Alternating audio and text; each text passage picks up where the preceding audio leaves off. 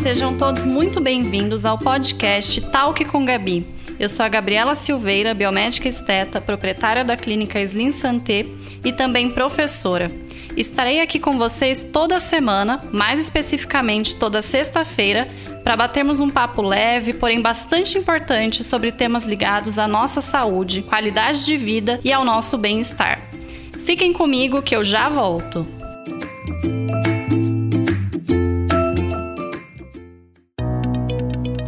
Este episódio do Talk com Gabi tem o apoio da Clínica Slim Santé, onde todo dia é Dia da Mulher. E durante o mês de março, para as celebrações do Dia Internacional da Mulher, a Slim Santé vai oferecer diversos procedimentos com valores promocionais. Aproveite! Para saber mais, acesse o Instagram, arroba Clínica Slim Santé. Afinal, estar de bem com a vida é saber reconhecer as diversas razões para ser feliz.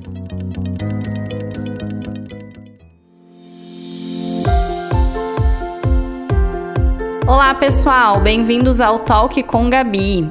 O assunto de hoje é no mínimo polêmico, pois eu já tratei dele no meu Instagram e vi que teve uma repercussão enorme.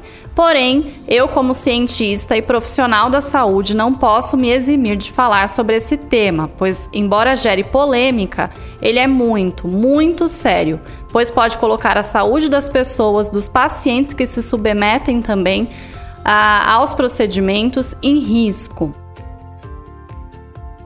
Sim, hoje falarei sobre os procedimentos que não contam com uma base científica boa.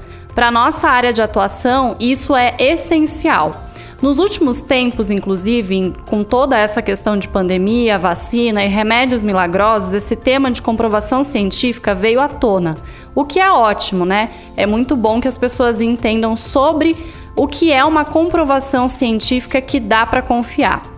Bem, mas antes de colocar fogo nesse nosso parquinho, quero convidar vocês a me seguirem no Instagram para ficarem por dentro de tudo que eu posto, como por exemplo já foi a antecipação desse assunto. É doutora Gabriela Silveira. Agora, vamos à polêmica.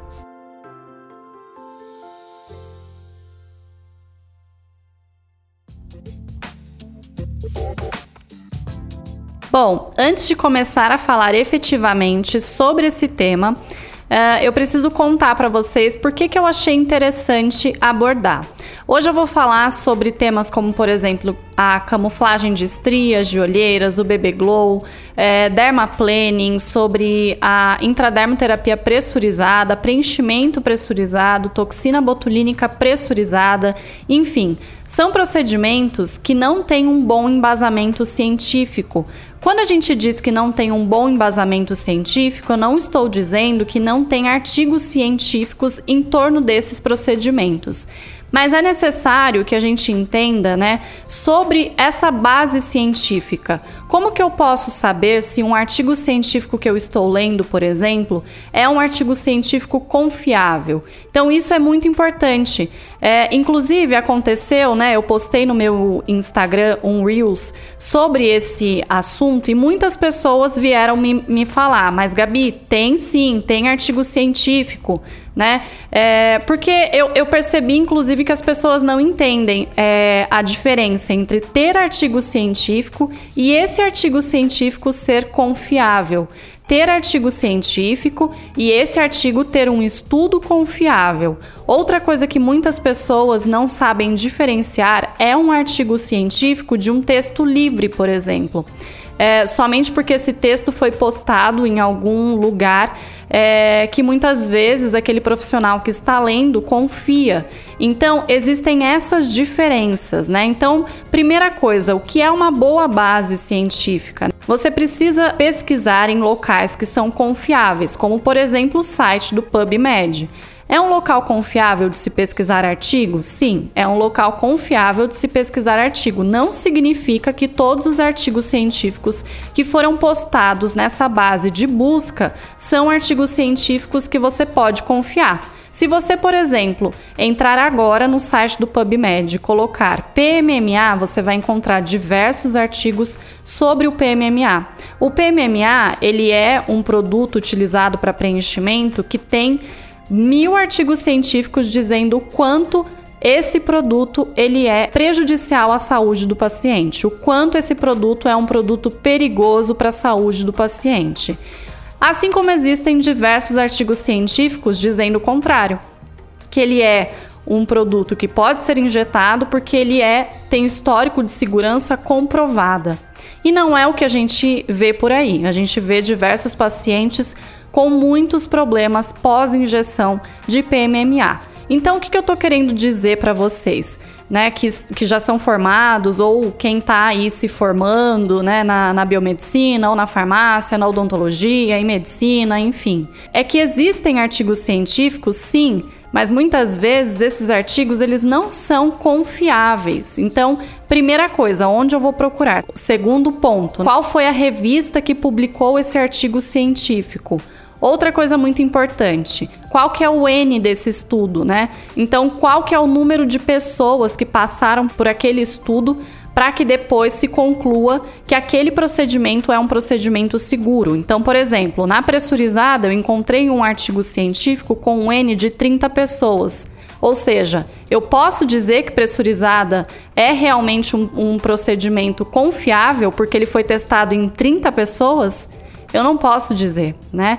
Então, é, é, importante a gente saber analisar também o número de pessoas. E outra coisa muito importante é o seguinte: quem é que escreveu esse artigo. Então, você pesquisar sobre os pesquisadores daquele artigo e tomem muito cuidado com artigos que são entregues pelas marcas dos aparelhos ou dos produtos que você compra.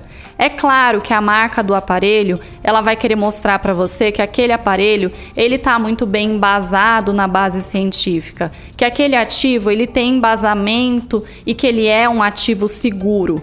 Então, nunca acredite no que a marca está te passando. Vá procurar você mesmo na sua base científica confiável se aquele produto ou se aquele ativo tem segurança comprovada.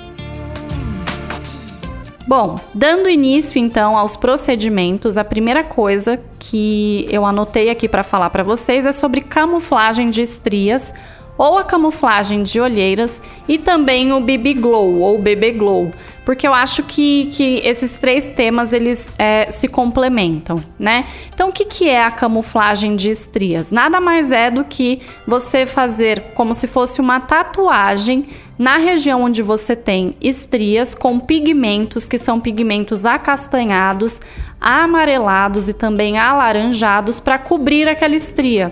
Então a estria, ela é um estiramento da fibra elástica e da fibra colágena, ela é uma cicatriz, muitas vezes porque a pessoa engordou, emagreceu, então aquela cicatriz ela acaba aparecendo.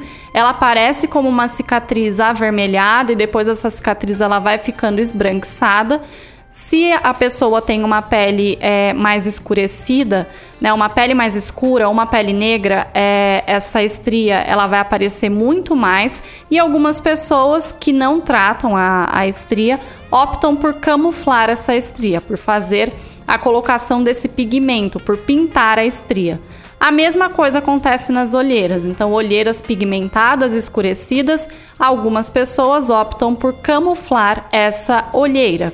E no caso do bebê glow, seria a camuflagem de toda a face. Então, por exemplo, eu tenho melasma e ao invés de tratar esse melasma, eu faço o procedimento de bebê glow, onde eu vou camuflar toda a face com um pigmento. Então, por que que isso não é seguro? Por que que isso não é confiável, né?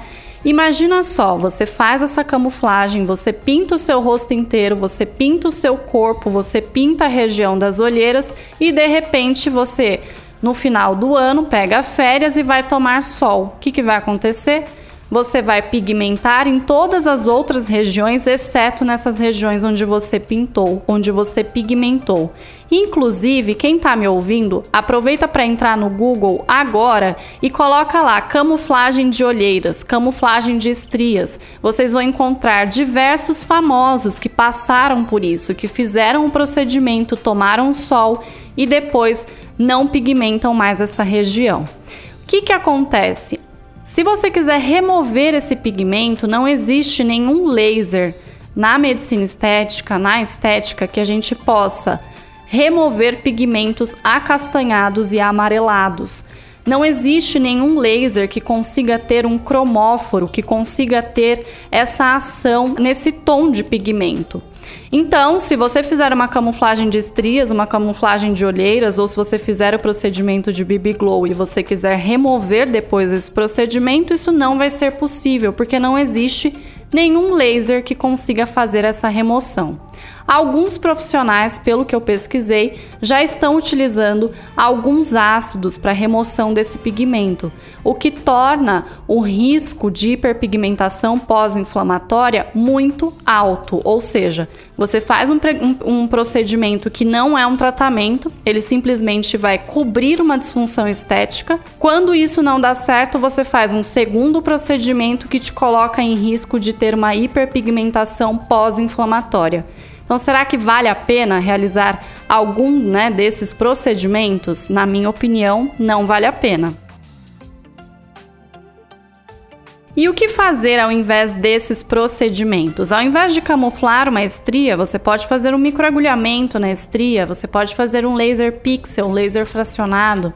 Ao invés de você pigmentar as olheiras, você pode trabalhar com os próprios ácidos para tratar essa olheira. Ao invés de, de fazer, por exemplo, o BB Glow para cobrir qualquer disfunção estética, se for uma cicatriz de acne, você tem a opção de fazer um microtox, você tem a opção de fazer um microagulhamento, você tem a opção de fazer um bioestimulador. Se for um poro dilatado, você também tem a opção de fazer um microtox. Se for uma mancha, você tem a opção de fazer peeling, microagulhamento, laser. Então nós temos diversas opções para o tratamento realmente dessas disfunções estéticas sem que a gente coloque o paciente em risco ou sem que você, paciente, se coloque em risco. E o próximo procedimento que eu gostaria de comentar com vocês é o dermaplaning. Dermaplaning ele é um procedimento onde é, alguns profissionais utilizam uma lâmina de bisturi para retirar toda a camada córnea da pele do paciente. Essa retirada de camada córnea acaba retirando toda a camada de proteção da nossa pele e ela pode gerar tanto infecção como hiperpigmentação pós-inflamatória, como também foliculite, porque nessa retirada, nessa passagem do bisturi em toda a face, acaba retirando muito dos pelos que nós temos na face e o clareamento da pele ele realmente acontece depois de uma aplicação dessa, né, de dermaplaning, até porque a camada córnea foi retirada, então a gente tem ali é, um pouco de pigmento, então esse pigmento ele vai embora. E ele também, é, o clareamento também acontece pela retirada dos pelos. Mas isso não é um tratamento de pele, isso é muito diferente de fazer peeling, isso é muito diferente de fazer uma esfoliação. Quando a gente faz peeling na pele, a gente tem um controle daquele ácido, onde a gente tem comprovação científica de até que ponto aquele ácido pode agir na pele, em quantos milímetros aquele ácido age na pele.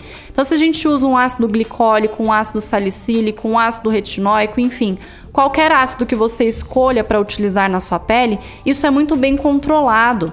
Quando a gente faz microagulhamento, quando a gente faz laser, isso também é muito bem controlado. A gente não pode, inclusive, é, mesmo em casa, utilizar ácidos todos os dias, né? Dependendo de, do tipo de pele, dependendo de como é, a pele está se comportando, só o fato de você utilizar um ácido todos os dias à noite na sua pele vai promover um afinamento muito grande dessa essa camada córnea e vai te gerar disfunções estéticas como a própria foliculite, vai te gerar disfunções estéticas como a própria é, sensibilidade da pele. Então, não dá para simplesmente pegar um bisturi, que é um instrumento que nem deve ser passado na pele, para fazer esse procedimento de dermaplaning. E quando eu fui procurar a base científica disso, eu encontrei alguns artigos científicos, sim, do dermaplaning, inclusive artigos científicos antigos sobre essa técnica, porém essa técnica é uma técnica cirúrgica. Ela era utilizada por alguns cirurgiões plásticos em outros momentos e não para remover excesso de camada córnea. Ela pode ser utilizada dentro da cirurgia plástica. Então, é, todos os profissionais, inclusive, quando eu postei no meu Instagram sobre esse assunto, que vieram me falar, ah, mas a técnica ela é embasada. Leiam um artigo científico, gente. Porque não é porque você encontra um artigo científico que ela é uma técnica embasada. Não, ela não é uma técnica segura, não é a melhor forma de você ter, ter o clareamento de pele. Então, quais são os procedimentos que eu posso fazer para substituir esse procedimento que é um procedimento perigoso e pode colocar o meu paciente em risco? O próprio peeling é uma opção, laser é uma opção e microagulhamento é uma opção. Essas três opções são opções realmente embasadas de forma segura. E o último procedimento que eu vou comentar com vocês é a famosa pressurizada, a caneta pressurizada. Alguns profissionais realizam a intradermoterapia pressurizada para emagrecimento, Outros profissionais utilizam a pressurizada para fazer aplicação de toxina botulínica e também para fazer preenchimento com ácido hialurônico. Para quem não entende, né, sobre a pressurizada, então eu vou explicar um pouquinho para vocês o que seria isso. Alguns profissionais utilizam uma caneta que ela teoricamente colocaria alguns ativos na pele é, através de uma pressão então, ao invés de utilizar uma seringa e uma agulha, né, para injetar alguns ativos, profissionais que muitas vezes não podem trabalhar com agulhas acabam utilizando uma caneta que coloca os ativos teoricamente por pressão dentro da pele. Primeiro questionamento: será que coloca dentro da pele? Se coloca dentro da pele, em que camada da pele esse produto é colocado? Se a gente parar para pensar nesses três procedimentos que eu falei inicialmente, a gente fala de intradermoterapia, onde eu preciso muitas vezes do produto na derme ou eu preciso do produto na hipoderme. Então, derme é a segunda camada da pele e a hipoderme é uma camada abaixo. Então, seria uma terceira camada. A toxina botulínica, ela precisa é, estar na musculatura. Então, é, segundo esse, essa caneta, ela é realmente uma caneta que parece ser muito boa, né, gente? Porque ela consegue colocar na derme, ela consegue colocar na hipoderme, ela consegue colocar na musculatura, é realmente impressionante. A gente só não consegue comprovar isso cientificamente. E ela também consegue fazer preenchimento. Olha que maravilha. É, só faltava ela ter, inclusive, um ultrassom na ponta dela para a gente saber se ela está colocando dentro de uma artéria ou não. Gente, eu tô brincando um pouquinho aqui com vocês, né? Tô sendo irônica, é claro, porque é, é um absurdo profissionais que são formados, que são pós-graduados, não pararem para pensar sobre essa caneta e não entenderem que ela é realmente algo muito perigoso. Então vamos lá para a gente entender um pouquinho disso. Quando a gente faz preenchimento, um dos, mai dos maiores riscos quando a gente está fazendo preenchimento e a gente entende de complicações é o risco de isquemia, é o risco de uma necrose, é o risco, inclusive, desse produto ir parar dentro de uma artéria e ir parar lá no cérebro do paciente, gerando um AVC e gerando até risco de óbito na maca. E aí, isso sim já é embasado cientificamente. Isso sim, se você procurar no PubMed, você vai encontrar artigos científicos de pessoas que morrem fazendo preenchimento na maca quando o profissional não tem noção de complicações, quando o profissional não tem noção de, do que ele está fazendo, né? É, isso sim é muito bem embasado. Outro risco que a gente corre quando a gente está fazendo preenchimento é o risco de cegueira. Então, se você coloca o produto e esse produto ele vai parar numa região que pode comprometer a visão do paciente, principalmente em, em preenchimento de nariz, preenchimento da região da glabela, que muitos, muitas pessoas ainda fazem, preenchimento de sulco nasogeniano, preenchimento da região das olheiras, pode gerar esse risco. Preenchimento também da região temporal pode gerar o risco de cegueira. Imagina se a gente faz isso com cânula com todos os cuidados possíveis e imagináveis, entendendo muito bem de anatomia, de onde nós estamos, qual é a camada da pele que nós estamos, qual é a reticulação do produto que a gente está utilizando para injetar o produto no paciente. Agora, de repente, as pessoas fazem preenchimento com uma caneta pressurizada sem ter ideia de onde o produto vai parar. Não dá para dizer que esse procedimento é um procedimento seguro.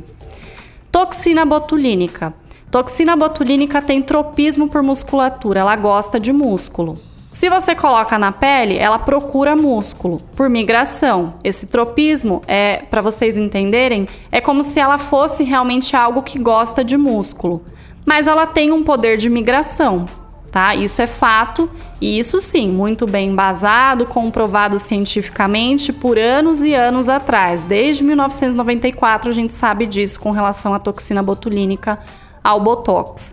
Imagina que essa caneta ela consegue realmente colocar a toxina botulínica por pressão no músculo. É, é algo assim que, que não dá para entender. E não tem artigo científico falando isso. Os dois artigos científicos é, que eu encontrei na base de literatura de pressurizada, para vocês entenderem um pouquinho, um dos artigos ele tem um título de pressurizada, mas no corpo do artigo ele nem comenta quase do procedimento.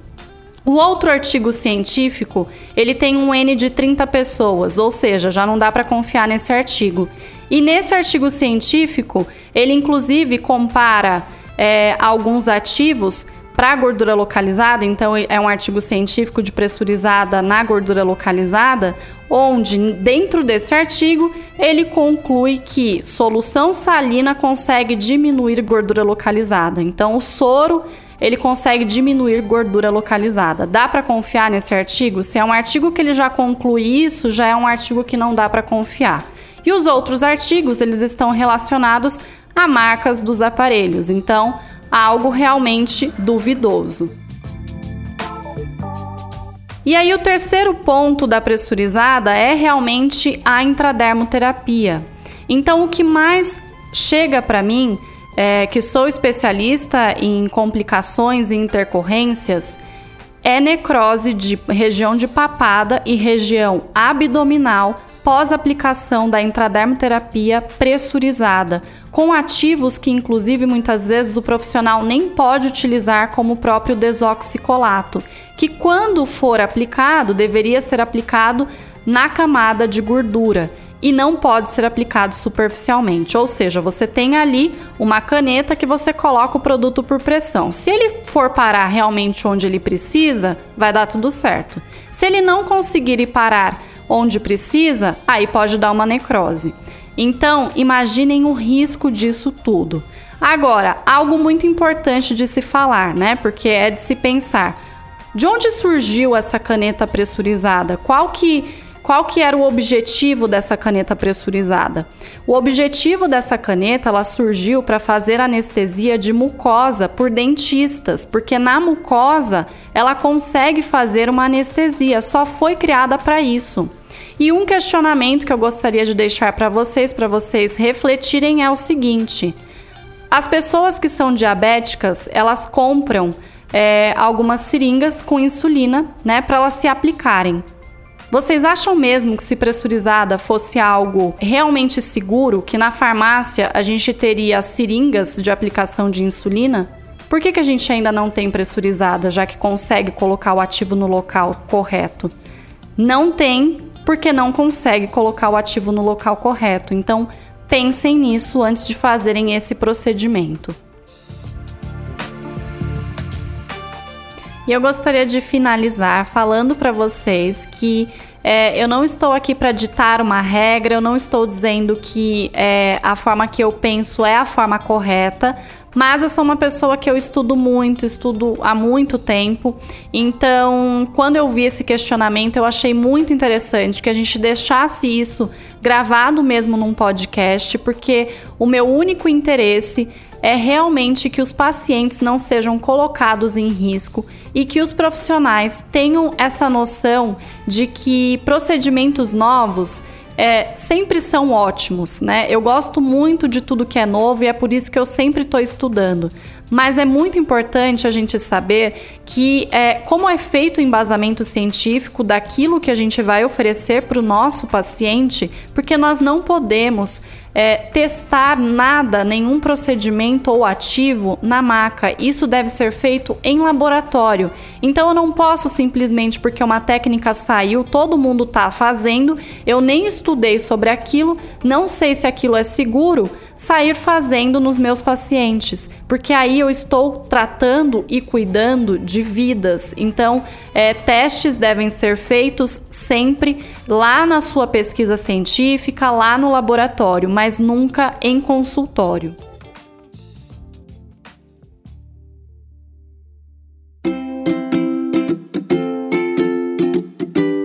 Bom, pessoal, termino por aqui o podcast de hoje. Sei que deixei muita coisa para vocês refletirem e eu mesma estou super aberta a participar dessa discussão, pois, como eu disse, enquanto profissional da área da saúde, biomédica, professora e, acima de tudo, cientista, não posso me furtar da minha responsabilidade profissional.